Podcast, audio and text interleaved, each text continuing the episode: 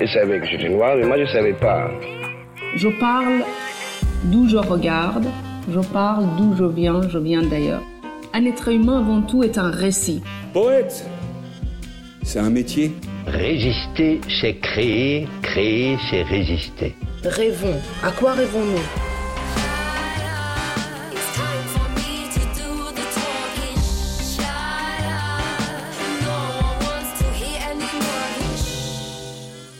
Kobo by présente La couleur des mots, une série originale d'Alexandre Hérault et Claire Almerac, réalisée par Écran Sonore et produite par Kobo.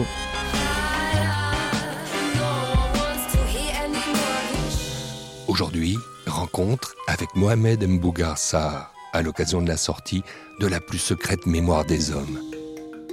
Le concours 2021 a été attribué au premier tour par six voix à Mohamed Mbougar Sarr pour son roman publié aux éditions Philippe Ray Jimsan, La plus secrète mémoire des hommes. Ce mercredi 3 novembre 2021, tous ceux et celles qui s'intéressent de près et même de loin à l'actualité littéraire et à la littérature ont été transportés par l'annonce d'un prix Goncourt dont votre collection La couleur des mots rêvée, la plus secrète mémoire des hommes de Mohamed Mbougar Sarr est le quatrième roman d'un auteur prodige de 31 ans, littéralement inconnu du grand public, avant d'être auréolé du Graal des prix littéraires, le plus irradiant.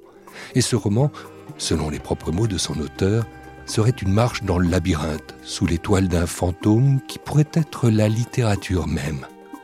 On vous laisse faire l'expérience de sa lecture en vous procurant un exemplaire de ce roman essentiel qu'il est tout à fait vain de vouloir résumer ici. D'autres s'en seront chargés ou auront essayé. Et ce que nous vous proposons maintenant est de faire plus ample connaissance avec son auteur, qui souvent préfère s'effacer derrière son œuvre portée et révélée. Les œuvres sont vivantes. Et comment sont-elles vivantes? Elles le sont parce qu'on les lit au moment où on est vivant avec elles. Le lauréat du célèbre prix Goncourt est Mohamed Bougar Sarr. C'est la première fois que le plus prestigieux des prix littéraires en France est décerné à un auteur d'Afrique subsaharienne. Dans l'histoire littéraire du Sénégal, c'est un événement et indépendamment de ma personne. Bien, le prix Goncourt vient d'être euh, annoncé. Il a été attribué à Mohamed Bougar Sarr. Il est sénégalais, il a 31 ans. Oui, un jeune Congolais, un Béninois, un Haïtien, un Marocain, un Algérien ne se dira plus en réalité ces prix-là ne sont pas pour moi, je ne peux pas y avoir accès. À la une ce soir, Mohamed Mougar Sarr, écrivain sénégalais qui remporte le plus prestigieux des prix littéraires français, le prix Goncourt. C'est historique, le premier subsaharien à être distingué. En effet, le français est plus que la France déborde la France. Il est l'homme du jour, Mohamed Bougar Sarr. Il est sénégalais, il a 31 ans et donc il a reçu le, prix Goncourt. Je suis purement par nationalité sénégalais, mais euh, après il y a un autre pays qui est un pays plus poétique, un pays de, de livres, un pays d'écrivains, un pays de voix qui me guide. Et ce pays-là est le pays de la littérature. La littérature. Mohamed Bougar Sarr, j'ai trouvé une introduction pour notre rencontre. Vous savez, c'est exactement pareil que que lorsqu'on écrit un roman, la première phrase compte. Et euh, si on se trompe avec la première question, les auditeurs euh, s'en vont. Hmm. Alors il faut faire euh, un peu attention. La pression est sur vous. Là.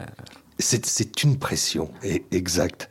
On va se tourner tout de go, car voici l'idée, vers le Sénégal. Et après tout, si on le fait, c'est que il me semble avoir entendu, euh, je ne sais pas, dans l'un des quelques 1938 euh, interviews que vous avez données avant. 39. Oui, voilà, le 39e. Euh, que vos premières pensées, en apprenant l'annonce du lauréat, c'était donc vous, ont été pour votre famille et vos proches là-bas. C'est exact? Oui, c'est exact. C'est à eux que j'ai pensé. parce que, de façon tout à fait simple, ils me soutiennent et m'accompagnent depuis le début. Euh, il n'est pas toujours évident, quand on est parent, par exemple, de savoir que son fils euh, veut être écrivain ou se plonge ou s'engage dans cette carrière-là de plus en plus. Mais eux m'ont toujours beaucoup soutenu, comme ils l'ont toujours fait depuis le, début. Et je crois que j'ai aussi pensé à eux parce qu'ils étaient beaucoup plus tendus, nerveux, stressés que moi, je pense.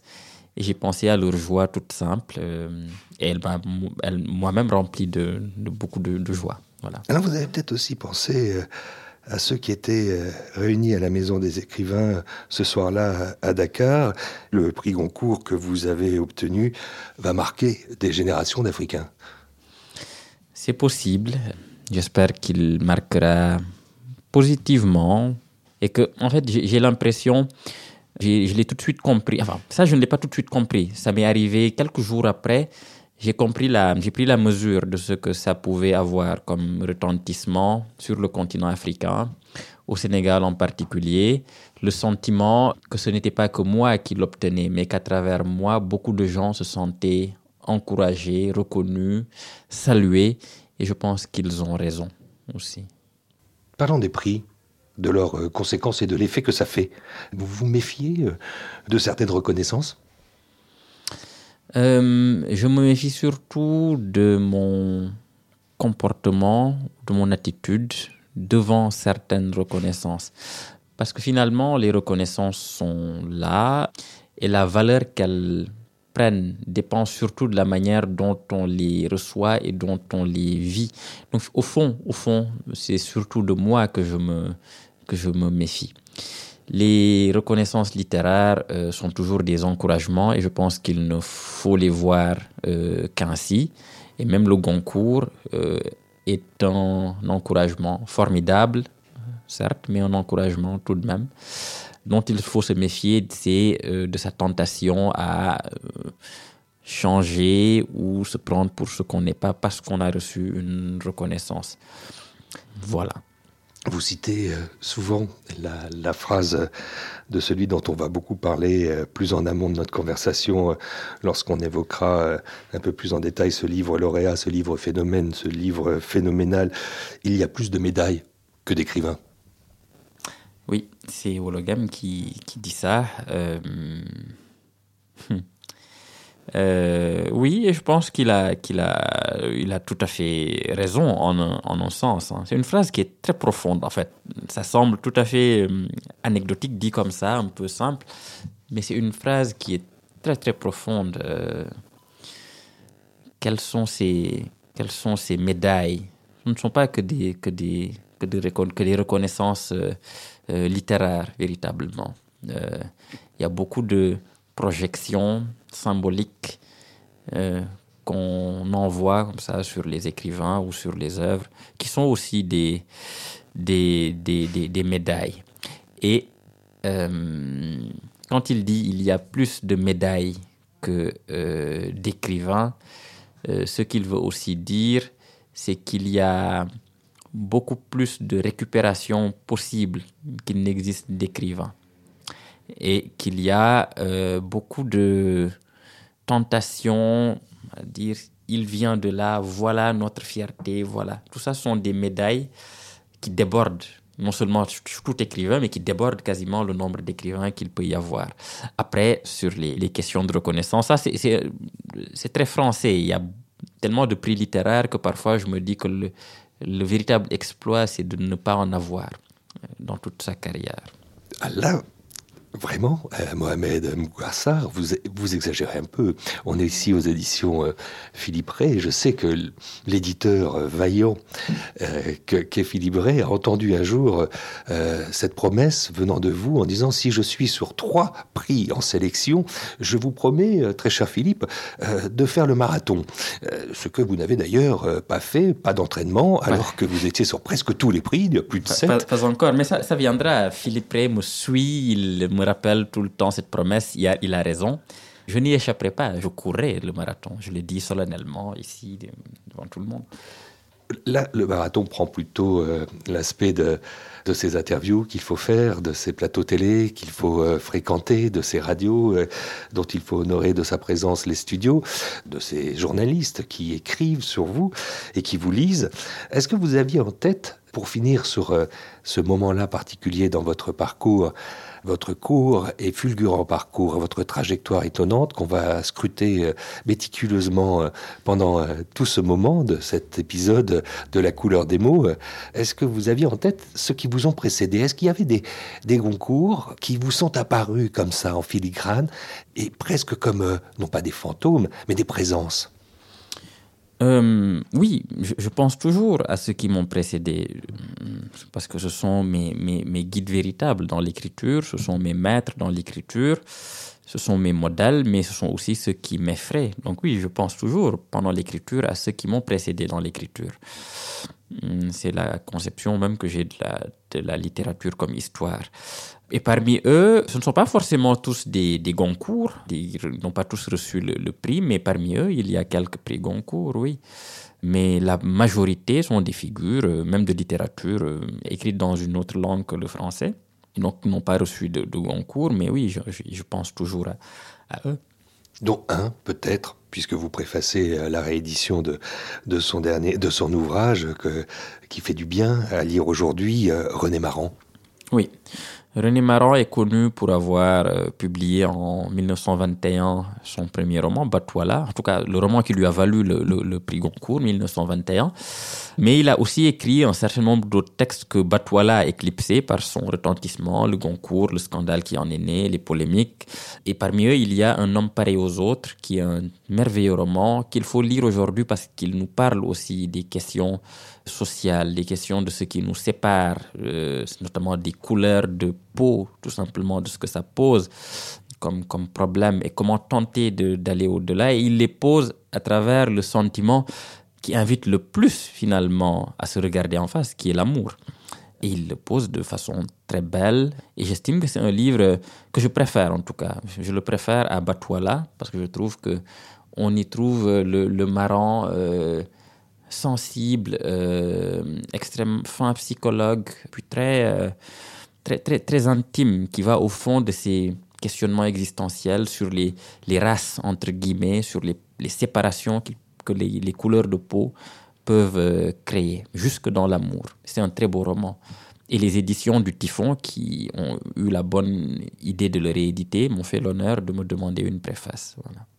C'est bien c'est bien de le dire, euh, Mohamed Mbougarsa, parce que euh, finalement, euh, il a lutté une bonne partie de sa vie, René Maran, contre cette assignation, puisqu'il était le premier en 1921 homme noir à remporter le Goncourt. vous aussi, vous allez devoir peut-être longtemps avoir à entendre que vous êtes le premier africain subsaharien à avoir remporté le Goncourt. Il y a, il y a ce parallèle-là, mais ça nous permet d'encadrer débat. Alain Maboncou, que, que l'on a eu comme interlocuteur, euh, évidemment, dans cette collection La couleur des mots, a tout de suite tweeté le 3 novembre, dès qu'il a su que vous étiez lauréat, qu'il s'agissait d'un jour historique pour la littérature mondiale, un jour que le Sénégal honorait, comme si vous étiez le Sénégal. Euh, non, après, je, comprends ce que, ce que Alain Mabankou veut, veut, dire là. Je pense que dans l'histoire littéraire du Sénégal, c'est un, c'est un événement, et indépendamment de ma personne. Euh, c'est un livre qui est couronné, euh, et ce livre, il se trouve qu'il est écrit par un Sénégalais. Et donc, oui, pour toujours, dans l'histoire de la littérature sénégalaise, la plus secrète mémoire des hommes sera un livre écrit par un Sénégalais, couronné par le prix Goncourt. Et c'est important, non seulement pour le Sénégal, mais aussi pour l'Afrique, mais aussi pour le, pour le monde. Et tout ça part d'un texte. Voilà. Euh, après, ma personne, bon, euh, disparaîtra, sera sans doute euh, oubliée. Mais quoi que je fasse, je suis associé à ce, à ce livre-là. Et cette joie-là, peut-être cette fierté-là, je ne peux pas la, je ne peux pas l'ignorer. Je ne peux pas ignorer les implications historiques, symboliques d'un tel prix, même si je rappelle toujours qu'il euh, s'agit de, de, littérature, qu'il faut d'abord, et c'est ce que Alain Mapankou dit, hein, il faut d'abord l'inscrire dans un mouvement littéraire, il faut d'abord l'inscrire dans une signification littéraire euh, à partir d'un texte. Et seulement à ce moment-là, euh, voir tout ce que ça peut créer historiquement, symboliquement. Voilà, et ne pas mettre le symbole avant le texte, mais mettre le symbole après le texte. Et c'est là que le symbole prend plus de force, je pense. Et que le prix dépasse donc l'homme que vous êtes. Oui. Le Goncourt, les Goncourt, les jurys ont envoyé euh, ce jour-là, euh, selon vous, euh, un signal, un signal et un message important à, tout l'espace francophone. Oui, ça je le, je le pense. et là encore, ça dépasse ma, ma, personne. Ça montre que J'espère en tout cas que les, les, grands prix littéraires français sont beaucoup plus ouverts euh, maintenant à toutes ces voix littéraires qui viennent de l'espace francophone et que aujourd'hui un jeune Congolais, un Béninois, un Haïtien, un, Marocain, un Algérien ne se dira plus en réalité ces prix-là ne sont pas pour moi, je ne peux pas y avoir accès par euh, la, consécration de, ce, la plus secrète mémoire des hommes, par ce prix qui lui a été décerné. D'autres peuvent reprendre courage, se dire en fait c'est possible. Et ce n'est pas parce que je ne suis pas français, que je n'habite pas à Paris, que je ne suis pas voilà, franco-français, que euh, je n'ai pas la possibilité d'être lu, reconnu euh, par un prix comme cela. C'est ça la, signification et c'est ça le signal envoyé. Maintenant, pourvu que ça, que ça dure et que ça continue comme ça à s'ouvrir. Je ne veux pas dire qu'il faut chaque année donner le Goncourt à, voilà, parce que là, ce serait retomber dans un autre piège. Mais voilà, donner plus d'ouverture, de possibilités et reconnaître plus euh, ces, écrivains qui viennent d'ailleurs et qui contribuent à la, à la richesse simplement de la langue française euh, dans le monde une langue, comme disait euh, Boilem Sansal, qui, euh, ce français, n'appartient pas aux Français, mais à ceux qui le parlent. Non, non, c'est exactement ça. C'est exactement ce que la, vérité, elle est disséminée dans tout le monde, dans tout l'espace du monde. Elle s'enracine dans des imaginaires très différents qui chacun euh, l'enrichissent. Voilà. Et ça, il faut pouvoir le, noter et dire qu'en effet, le français est plus la France déborde la France. Un mot tout de même alors sur euh, justement euh, la place dans l'imaginaire collectif occidental euh, de l'écrivain noir. Et pour ça, je convoquerai volontiers un premier moment de, lecture qui, se trouve au début de votre livre couronné, celui où son jeune héros, Diagan, qui pourrait bien être vous, rencontre une égérie, une forte personnalité, c'est Marem Sigadé, l'ange noir de la littérature sénégalaise. Est-ce que vous pouvez nous lire ceci, page 56, je l'ouvre. Nous avions ensuite longuement commenté les ambiguïtés parfois confortables, souvent humiliantes, de notre situation d'écrivain africain ou d'origine africaine dans le champ littéraire français. Un peu injustement, et parce qu'ils étaient des cibles évidentes et faciles, nous accablions alors nos aînés, les auteurs africains des générations précédentes, nous les tenions pour responsables du mal qui nous frappait, le sentiment d'être incapable ou de n'avoir pas le droit, c'était pareil, de dire d'où nous venions. Puis nous les accusions de s'être laissés enfermer dans le regard des autres, regard guépier, regard filet, regard marécage, regard guet-apens, qui exigeait d'eux à la fois qu'ils fussent authentiques, c'est-à-dire différents, et pourtant similaires, c'est-à-dire compréhensibles, autrement dit encore commercialisables, dans l'environnement occidental où ils évoluaient. Qui étions-nous pour proférer des critiques si dures, intransigeantes, péremptoires envers ceux et celles sans lesquels nous n'existerions pas. Qui pour prétendre ne rien devoir aux devanciers à l'égard desquels pourtant nous avions une immense et impayable dette? Qui Qui Qui répétions-nous dans un écho infini, même si nous connaissions la réponse? Qui? Eh bien, seulement de jeunes imbéciles qui arrivaient à peine en littérature et qui se croyaient tout permis. De nouveaux qui seraient bientôt anciens, et que les futurs louveteaux déchiqueteraient alors, puisque ainsi tourne le monde, oui, le monde allait ainsi et nous n'y représentions rien, sinon des poussières dans l'infini de la littérature, nous le savions. Mais alors, pourquoi étions-nous si arrogants, si prétentieux, si injustes, alors que nous ne valions sans doute pas mieux? Nous demander encore notre conscience, et nous de répondre. Parce que nous éprouvons, comme tous les écrivains sans doute, l'angoisse de ne rien trouver et de ne rien laisser et qu'au fond c'était nous-mêmes que nous critiquions. C'était notre crainte de n'être pas à la hauteur que nous exprimions, car nous nous sentions comme dans une caverne sans issue et nous avions peur d'y mourir faits comme des rats. Ce passage, et il y en a d'autres, évidemment, dans la plus secrète mémoire des hommes, Mohamed Mbougarsar, cette discussion vive entre deux écrivains, euh, j'imagine que vous les avez vécues en tant qu'étudiant, on pourrait en parler à l'infini, mais euh, au moins, il y a, euh, ça nous permet de voir à quel point il y a une relation très ambiguë, finalement, très à la marginalité dans, dans, dans, dans l'espace littéraire français que, que parfois vous entretenez, et ça vous le savez. Oui, oui, bien sûr, bien sûr. Euh, on sait de toutes les manières qu'on appartient à une marge. Et là, quand je dis nous, ça semble être un peu global comme ça, mais disons qu'entre écrivains africains, euh, on sait pertinemment que on vient d'une marge, en tout cas d'un espace qui s'est structuré euh, à partir d'un centre qui s'est lui-même pensé comme centre pendant de longs siècles et qui a bâti cet espace-là autour de lui. Et nous savons que comme Africains, écrivains africains de langue française, on y arrive d'abord dans une situation de marginalité. Et la marginalité est toujours ambiguë, c'est qu'on peut exister dans une marginalité et en même temps, on, arrive, on a toujours l'impression qu'on n'arrive pas à entrer dans un espace où les œuvres que nous produisons seront accueillies sans les biais justement de la marginalité, sans euh, le label que peut constituer une marginalité et sans finalement euh, toute euh, la différence entre guillemets que le fait de venir d'une marginalité peut inclure dans peut, peut, peut, provoquer dans la réception d'un texte, dans l'édition même d'un texte, dans la manière de parler d'un texte, dans la médiatisation d'un texte aussi. Donc tout cela, nous en avons conscience. En tout cas, moi, j'en ai eu conscience très tôt.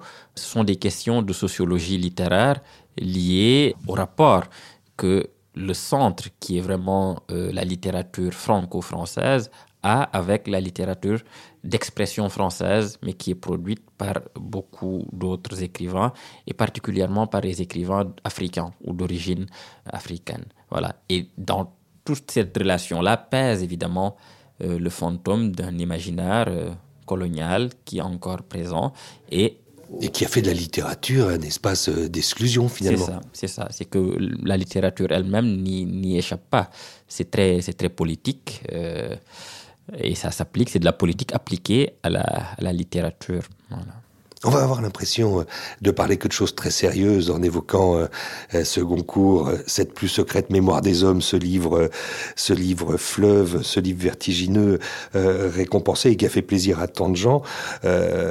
alors c'est un livre qui revêt beaucoup plus de facettes que d'autres simplement une peinture sans phare, mais que je trouve, que l'on trouve tous très utile de l'histoire tumultueuse entre l'Afrique et, et l'Occident, cette fascination réciproque réciproque en quelque sorte, euh, mais les deux peurs qui lient euh, euh, l'homme africain et, l'homme blanc. Il y a quand même tout ceci qui est contenu dans cette somme. Oui, oui, la, une fascination réciproque avec ce que ça provoque de préjugés réciproques, ce que ça provoque de relations toujours biaisées, et ce que ça provoque d'impossibilité aussi d'une relation qui soit beaucoup plus tranquille et qui se débarrasse finalement euh, de l'imaginaire colonial qui, euh, qui pollue tout et qui fatigue tout le monde.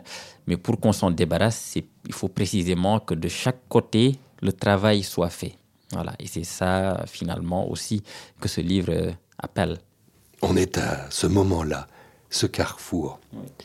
Permettez-moi, euh, Mohamed Mboukar euh, de reprendre l'avion, de faire euh, ces quelques cinq heures et demie qui nous séparent de, de Paname à, Dakar et de retourner là-bas au Sénégal. Et alors, je ne sais pas, dans la fratrie, puisque vous êtes sept garçons dans cette famille, où vous vous situez, petit dernier Je suis le premier. Et vous êtes l'aîné. Oui. Ah donc vous allez porter euh, peut-être toutes les attentes euh, sur vos épaules d'une trajectoire qu'on va suivre là et qui est presque celui d'un euh, d'un enfant modèle, Mohamed Mbougarsar. Je ne sais pas si on peut le dire, mais quels sont, s'il fallait revenir à ce territoire de l'enfant, je ne sais pas ce que vous en faites de la petite enfance dans la manière de féconder un imaginaire aujourd'hui, mais il reste toujours quelque chose du petit enfant qu'on était. Oui, il reste quelque chose du petit enfant, il reste surtout quelque chose, en tout cas dans le rapport à l'imaginaire euh, poétique des, des récits et des contes que j'entends, que j'entendais quand j'étais gamin. Et ça, ça m'a beaucoup, ça m'a aidé, ça m'a structuré, ça, je pense, joué un rôle important dans euh, la constitution de mon désir de d'entendre des histoires et de raconter des histoires aussi. En quelle langue? Le conte, c'était en serrère ma langue maternelle. Puisque les Sars, euh, votre, patronyme, votre patronyme, ces familles-là appartiennent évidemment euh, au peuple sérève. C'est ça. Et c'est la troisième plus importante ethnie du Sénégal. Mais s'il faut contextualiser, puisque si vous naissez euh, à Dakar en 1990, c'est cela, très rapidement, vous allez grandir euh, à plus de 150 km à l'intérieur du pays, je crois dans l'épicentre de production euh, des cacahuètes. Oui, Arachidiar, oui, oui. Dans, dans une petite ville d'Urbel, c'est ça Oui. Qui ressemble à quoi? Oh, Durbel est une petite ville vraiment, oui, de, de, production arachidière, donc assez désertique, hein, assez sèche, où il fait extrêmement chaud. Donc, faut imaginer une petite ville euh, de province euh, très modeste, euh, voire pauvre, mais et c'est aussi important parce que c'est une ville, oui, de, production arachidière. Donc, ça a une importance dans la l'approvisionnement en cacahuètes, en arachide, en huile, en huile d'arachide, enfin tout l'ensemble de choses. Donc, finalement, c'est une ville industrielle, mais c'est aussi une ville religieuse parce qu'il y a une grande ville, euh, un grand centre religieux qui s'appelle Touba qui est pas loin et dont le rayonnement religieux imprègne aussi la ville. Donc l'islam très présent.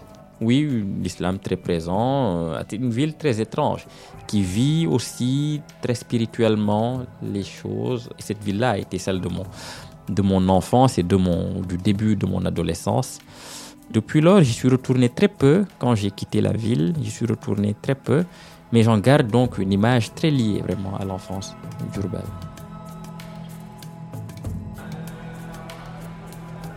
Votre père médecin, médecin généraliste, était donc en poste là-bas, si je comprends bien. Oui, oui, il était en poste là-bas et il y est resté très longtemps. Il y a à l'école peut-être des premières figures, et puis ce sont ceux qui comptent dans la vie de tout le monde, de, euh, et dans cette transmission du maître. Il y a, aujourd'hui euh, l'envie déjà d'un tribut, il y a des gens qui vous ont donné euh, envie d'écrire petit? Envie d'écrire, hmm, peut-être pas jusque-là, mais qui m'ont encouragé en tout cas dans la lecture, dans l'envie d'être dans les mots. Euh, de, de, prendre les mots à bras le corps. Parce que je pense que ce sont des gens qui sentaient très vite que c'était là que c'était de là des, des, mots que provenait mon, mon l'appel qui m'était destiné. Donc oui j'ai eu des figures de maîtres j'ai dit tout à l'heure que j'ai pensé à ma famille à mes proches après l'annonce du prix mais j'ai aussi beaucoup pensé à mes maîtres et à mes enseignants à mes professeurs pendant toute ma scolarité. Et de depuis tout jeune. Il y a d'ailleurs quelques jours, notre promotion de Durbel, donc parce qu'on est resté en contact, euh, donc promotion d'amis, d'enfance, euh, nous avons fait une sorte de, d'hommage qu'on a rendu au maître justement qui nous a marqué à cette époque-là et qui nous a eu les deux dernières années de l'école primaire, qui s'appelait Monsieur Tin, qui a été quelqu'un de très important pour moi et qui d'ailleurs me l'a redit quand je l'ai eu au téléphone récemment de façon très touchante, qu'il savait de toutes les manières que je me dirigeais vers les mots, euh, qu'il l'avait vu et qu'il n'était pas du tout, il était content mais pas surpris fondamentalement que je sois devenu écrivain parce qu'il l'avait quasiment senti.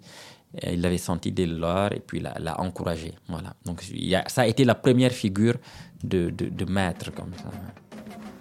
J'ai envie, euh, comme si on faisait une pause, musical dans cet entretien, Mohamed Mbougarsar, de parler un peu de, de ces musiciens qui vous ont accompagné, qui constituent aussi la petite musique de la plus secrète mémoire des hommes, cet ouvrage récompensé. Et évidemment, on pense au mythique groupe des Diamonos de, Dakar, qui, euh, les super Diamonos de Dakar, euh, qui ont été euh, son leader fondateur, et c'était Omar, Penn 1974, autant dire que 20 ans presque avant votre naissance. Et ça ponctue des moments de, de votre livre, cette quête de votre narrateur, ce, double-là, le jeune écrivain Diagan Latifai, qui est, qui, est, bouleversé donc par euh, la découverte de, de, ce livre paru en 1938, on va y revenir, Le labyrinthe de l'inhumain, et euh, ce livre qu'il considère comme étant un, un chef-d'œuvre absolu et qui l'intrigue. Et euh, il y a une lecture que j'aimerais que vous fassiez page 42 de, ce petit moment où apparaît cette petite musique. Le super diamono joué et la voix d'obsidienne en fusion d'Omar Penn cinglait vers le jour sur la calme mer nocturne.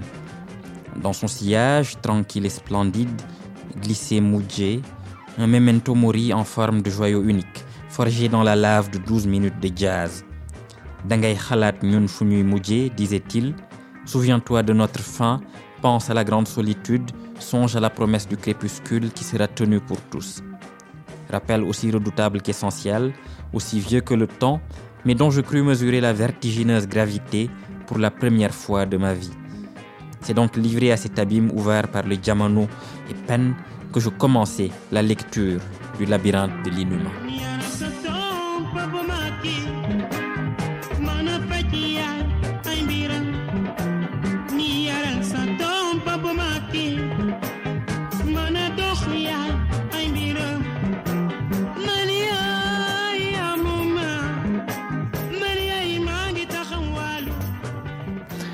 Euh, vous définiriez euh, finalement euh, cet acte-là, celui d'écrire? Ça, c'est très, très difficile. pour les définitions, je ne suis pas très doué. disons que c'est en tout cas un moment de, hum, à la fois d'assaise, mais aussi de plongée hum, plus, plus profonde dans le, dans le monde et aussi en soi. Euh, un moment de grand silence, mais aussi de grand bruit, puisqu'on entend aussi toutes les voix qui résonnent à l'intérieur de soi, mais aussi de l'histoire de la littérature, aussi de tous les livres. Euh, et c'est aussi un moment profondément un moment de joie pour moi, où j'apprends beaucoup de choses hum, sur, euh, sur moi, sur ce que c'est qu'être un, un, homme, sur ce que c'est qu'être patient. Donc même c'est une école aussi morale très très très très très très belle, hein, la, pratique de l'écriture, ce que ça nous oblige à faire comme sacrifice, comme don de soi, comme euh, euh, retrait, comme générosité, comme effort aussi. Euh, ce que ça demande de nous dans l'abnégation, la patience, l'humilité, c'est une véritable école. Et tout ça, je, je trouve ça dans l'écriture, à côté de la joie pure et dure d'écrire. En 2014, La Cale, cette nouvelle, est publiée, récompensée. On remonte euh, avec vous, euh, Mohamed Mbougassar, euh, toutes ces années. On remonte un peu la machine, on fait défiler le temps. ce début en littérature arrive devant nous. Cette nouvelle, il y a sept ans, vous en aviez tous juste 24, euh, et récompensé par le prix RFI Stéphane Essel. On va s'arrêter un peu, mais avant, euh, il y avait plein de pages écrites, non? Il y avait qui n'ont jamais été publiées. Sur quoi Pour qui Vous écriviez alors? J'écrivais dans un, blog hein, qui, d'ailleurs, je l'ai supprimé il y a quelques jours, mais jusqu'à très récemment, il, il tenait, ça s'appelait Choses Revues. Et ça a été l'espace comme premier de, mes textes euh, que j'écrivais au départ, donc pour des amis en réalité, pour ceux qui lisaient, ma famille, qui suivaient un peu mon, quotidien euh, ou mes, mes lectures, ou qui regardaient les chroniques que je faisais, euh, des chroniques politiques, des chroniques littéraires, des chroniques de société, des satires, tout un ensemble de choses. Mais c'était un laboratoire d'écriture mais des nouvelles, des bouts de, des bouts de texte voilà, différents. Mais voilà, c'était ça, chose revue. C'est vraiment un, laboratoire de fiction et d'écriture euh, qui était destiné à un petit groupe d'amis. Voilà. J'aime l'idée maintenant de faire résonner aux oreilles de nos auditeurs euh, ce que furent euh, vos premières lignes publiées. Le texte est d'ailleurs en accès libre sur Internet, je le précise. Juste ce premier chapitre de la cale, cette nouvelle récompensée. Quoique le soir fût maintenant tombé, je parvenais encore à distinguer avec netteté les traits du vieux Francis. La nuit était claire, c'était une de celles-là peuplant l'été dont la douceur n'incitait pas à rester à l'intérieur des maisons qu'écrasait encore la chaleur de la journée. Celle-ci, comme si elle avait attendu le soir pour se dégager des murs où elle s'était appuyée au cours de l'après-midi, semblait suspendue au-dessus des pièces, nuée immobile et tyrannique. Le vieux Francis, du reste, ne supportait pas de demeurer à l'intérieur de la vieille maison la nuit venue. Il disait que la vérité, la beauté et le mystère du monde ne s'offraient à l'homme qu'à ce moment de la journée. Et pourtant, chaque soir, sitôt que je lui installais ce vieux fauteuil sur lequel il passait tant d'heures, il fermait les yeux et, Assis à son côté, je me demandais alors si la beauté, la vérité et le mystère lui importaient réellement, puisqu'il ne regardait jamais le monde pour les y chercher. J'ai passé plusieurs de ces soirées à le regarder fixement, épiant ce moment où il ouvrirait les yeux pour contempler la nuit, l'interroger, la célébrer. Mais cela n'arrivait jamais, ou du moins il ne sortait de son sommeil, mais dort-il vraiment pendant toutes ces heures que pour se lever? Et, après m'avoir souhaité une bonne nuit, rentrer dans la maison que la masse de chaleur à la faveur de la fraîcheur de la nuit avait commencé à épargner. Il était alors généralement tard et je ne le revoyais que le lendemain matin au moment de préparer la petite salle où il recevait ses patients. Ces veillées se déroulaient dans un silence profond. C'est bien pour cela que je les aimais. Je n'étais pas très bavard et le vieux Francis non plus. Sauf que cette nuit-là, le vieux Francis, ce médecin chirurgien euh, français, prototype du colon euh, tropicalisé, euh, va parler. Oui, il va parler et raconter au narrateur l'expérience d'un voyage qu'il a fait dans un bateau négrier où il a exercé comme médecin euh, et où il a été confronté à l'expérience euh, de la traite négrière dans ce qu'elle peut avoir de plus euh, barbare, de plus inhumain. Et pourtant, au cœur de cette expérience-là, il y a un épisode de pure beauté et de pure tragédie qui le marque et qui marque sa mémoire au point de le hanter pendant toutes ces années. Et c'est cette expérience-là qu'il raconte dans la cale puisque vous êtes euh, l'objet de toutes les attentions euh, célébrées par le Goncourt, Mohamed Mbougarsa, euh, on continue à, comprendre d'où vous venez, qui vous êtes et ce que vous avez produit. Il y a ce premier roman, Terre Sainte, encore avec un jeu de mots, qui décrit la ville d'une petite ville sahélienne qui est fictive hein, et qui est mise sous la coupe de milices islamiques djihadistes. Vous avez reçu pour ça le prix en 2015 Amadou Kourouma au Salon du Livre de Genève. Et puis euh, le grand prix du roman Métis de Saint-Denis, déjà les prix Saint-Denis de la Réunion. Et puis le roman Métis des lycéens. Euh, là, vous vous attaquez à un sujet grave, c'est le terrorisme, c'est l'intégrisme islamique, la figure du mal absolu, après les attentats de Charlie, après ou même pendant euh, ceux du Bataclan. Euh, c'est votre cible, ça, de, de, pouvoir dénoncer euh, le mal, même si vous n'utilisez pas la plume comme une Kalachnikov? En tout cas, c'est une manière de pouvoir réfléchir aujourd'hui à notre rapport au mal et aux incarnations possible aujourd'hui euh, du, du, mal? Et qu'est-ce qu'on peut en faire de ce mal? Est Qu'est-ce que ça, nous, ça dit aussi de nous comme êtres humains simplement? C'est aussi une manière de se confronter à nous euh, par l'intermédiaire maintenant de figures euh, qui sont celles d'une sorte de, de, mal absolu. Oui. Et c'est vrai que selon les contextes, les époques, les, les sociétés, ces figures-là peuvent tout à fait changer, être, être différentes. Mais oui, mes trois premiers romans étaient autant de réflexions, de variations sur des figures possibles du mal aujourd'hui et de ce que ces figures-là disaient de nous-mêmes. Car le silence du cœur, votre second roman, le cœur avec un H, c'est le portrait de migrants euh, africains en, Sicile. Euh, aujourd'hui, peut-être que euh, vous écririez quelque chose qui aurait à voir avec ce qu'il se passe à Calais, où viennent de mourir 27 migrants près des côtes françaises. Euh, qui est vraiment responsable, Mohamed Mbougar Sarr Ceux qui euh, les font passer, ceux qui, comme beaucoup d'entre nous, ne font rien et sont donc complices. les politiques européennes, enfin, toutes ces questions-là vous encombrent? Oui, elles sont très difficiles et je ne pourrais pas les détricoter ici. Mais en tout cas, elles sont là et en effet, je me demande qui est responsable de, tout cela. Euh, est-ce que ce sont les, leurs pays d'origine, leur société d'origine, qui ne leur donnent pas souvent la chance? Est-ce qu'il faut les rattacher à un passé euh, qui serait celui de la colonisation et de l'appauvrissement que ça a produit? Est-ce qu'il faut dire que les responsables sont les passeurs qui profitent de cette sorte de trafic humain? Est-ce que ce sont, euh, sont les, leur, non-accès à la mobilité, au droit à la mobilité internationale comme tout le monde Est-ce que c'est ça aussi qui crée ces drames-là? Est-ce que ce sont les politiques européennes qui refusent euh, d'accueillir et qui, ont, qui sont en crise dans la question de l'hospitalité et qui cultivent cette dissymétrie-là devant la mobilité et devant le droit fondamental, la liberté de chacun d'aller goûter à la saveur du monde. Est-ce que c'est tout ça qui crée ça? Peut-être que c'est tout ça qui crée ça, en effet. En tout cas, je me pose la question et j'essaie d'en donner une lecture euh, romanesque.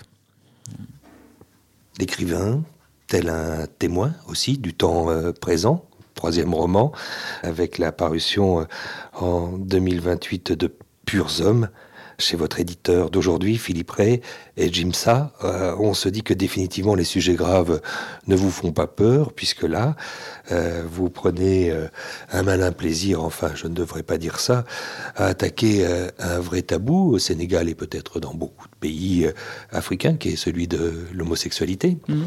Pourquoi ça vous est aujourd'hui reproché, vous savez que vous êtes encore au centre d'une polémique ou voilà. Oui, oui. Non, non, parce que je, hum, comme écrivain, je, n'ai pas de hum, de regard idéologique sur les choses. J'essaie de mettre les choses, des, des, questions en roman, dans, en fiction, et toutes les questions qui disent quelque chose de l'humanité ou qui peuvent l'interroger, l'interroger dans son rapport à la différence, l'interroger dans son euh, rapport aux valeurs, l'interroger dans son rapport à la religion, à la culture, et son rapport à l'autre, tout simplement, quelle que soit sa forme. Toutes ces questions-là euh, m'intéressent. Donc ce n'était ni par provocation, ni par... Euh, c'était un travail littéraire, quoi. Voilà. Je veux dire, la littérature s'empare d'un sujet et tente d'en dire quelque chose ou de poser des questions sur ce sujet-là à l'intérieur d'une société donnée. Et c'était la même chose sur l'homosexualité. Il se trouve que c'est un sujet qui est encore tabou euh, au, Sénégal pour des raisons culturelles, religieuses. Mais il faut bien distinguer ce qui relève de la religion de ce qui relève du travail littéraire. Et c'est justement ça, finalement, que beaucoup reprochent, finalement. Cette tentative d'autonomie que le roman tente d'avoir pour poser des questions à des sociétés données. J'ai Mohamed Mboukassar, une question lourde de sous-entendu, peut-être de sens aussi. D'où êtes-vous? Il y a quelques jours, on me l'a posé et j'ai répondu que j'étais de la littérature. Et en effet, je suis de la littérature. C'est mon pays le, le plus profond. Mais je suis du Sénégal. Indéniablement, euh, j'ai une nationalité. Quand j'ai un passeport, il faut, je peux faire semblant de ne pas en avoir un quand, j'ai, enfin, quand on ouvre mon passeport, on voit Sénégal. Et vous n'avez pas demandé d'ailleurs la nationalité française, c'est juste un, compagnonnage. Oui, oui, voilà, c'est un compagnonnage, mais je suis euh, sénégalais et pas c'est franco-sénégalais ou sénégalo. Non, non, je suis purement encore par nationalité sénégalais. Euh, mais qui pose des problèmes des fois dans les aéroports. Oui, oui, c'est parfois un peu. C'est pour ça que je peux pas oublier que je suis sénégalais. C'est précisément pour ça. Mais euh, après, il y a un autre pays qui est un pays plus poétique, un pays de, de livres, un pays d'écrivains, un pays de voix qui me guide. Et ce pays-là est un pays, est le pays de la littérature. Voilà. Je suis purement par nationalité sénégalais. Mais euh, après, il y a un autre pays qui est un pays plus poétique, un pays de, de livres, un pays d'écrivains, un pays de voix qui me guide. Et ce pays-là est un pays, est le pays de la littérature. Et vient ce quatrième roman, La plus secrète mémoire des hommes, ce livre que vous mettez trois ans à, écrire, aujourd'hui récompensé, Mohamed Mboukarsar. Expliquez-nous de quoi il parle et répondre à la question de ma petite fille qui, quand je lui disais que je vous voyais euh, aujourd'hui, du haut de ses sept ans, et, qui s'interrogeait, enfin j'interrogeais pour savoir ce que c'était pour elle un roman, elle me répondit c'est un gros livre. Et je lui disais ça peut être aussi un grand livre. Et euh, quelle question euh, tu voudrais poser euh, à Mohamed Mbougarsa? Il me dit alors, comment il a trouvé l'idée? Ah J'adore les enfants ou les plus jeunes parce qu'ils ont toujours des questions très, très concrètes. Comment est-ce qu'on trouve l'idée d'un, roman? Alors, c'est plusieurs choses. On trouve d'abord l'idée parce qu'on, parce qu'on rêve, parce qu'on réfléchit, parce qu'on on laisse les idées venir à soi aussi. Et parce qu'un roman se construit vraiment dans le temps long, il n'y a pas un moment où, en tout cas pour moi, il n'y a pas de moment où je me dis, voilà, j'ai mon idée. C'est une suite de réflexions, de lectures, de rêves, de doutes et d'observations du monde et d'exploration, d'obsession euh, euh, littéraire. Voilà, donc une idée de roman vient comme ça. Mais ce n'est jamais pour moi un moment qui serait un moment de révélation.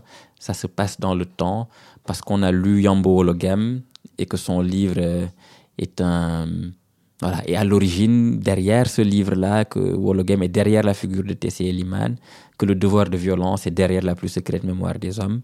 Et on a aussi l'idée parce qu'on lit Roberto Bolaño et que Roberto Bolaño nous libère. Donc voilà on, on a l'idée parce que plusieurs personnes ou plusieurs événements ou plusieurs choses nous la donnent tout simplement. Et si ce livre la plus secrète mémoire des hommes était le dernier. Vous seriez content? Euh, bon, il ne sera pas le dernier de toutes les manières, c'est impossible. Il n'y aura pas, en tout cas, il y aura peut-être un dernier livre un jour, mais ce ne sera pas ce, celui-là. Et ce serait dommage que ce soit celui-là. Donc non, si c'était, si ça devait être lui, je ne serais pas content. C'était La couleur des mots de Mohamed M. Bougar une série originale d'Alexandre Hérault et Claire Almirac, réalisée par Écran Sonore produite par Kobo, à retrouver sur le site kobo.com et sur la plateforme digitale de la FNAC, la CLAC. La plus secrète mémoire des hommes est publiée aux éditions Philippe Ray Jimsa. Vous pouvez retrouver les productions Kobo Originals sur kobo.com et fnac.com.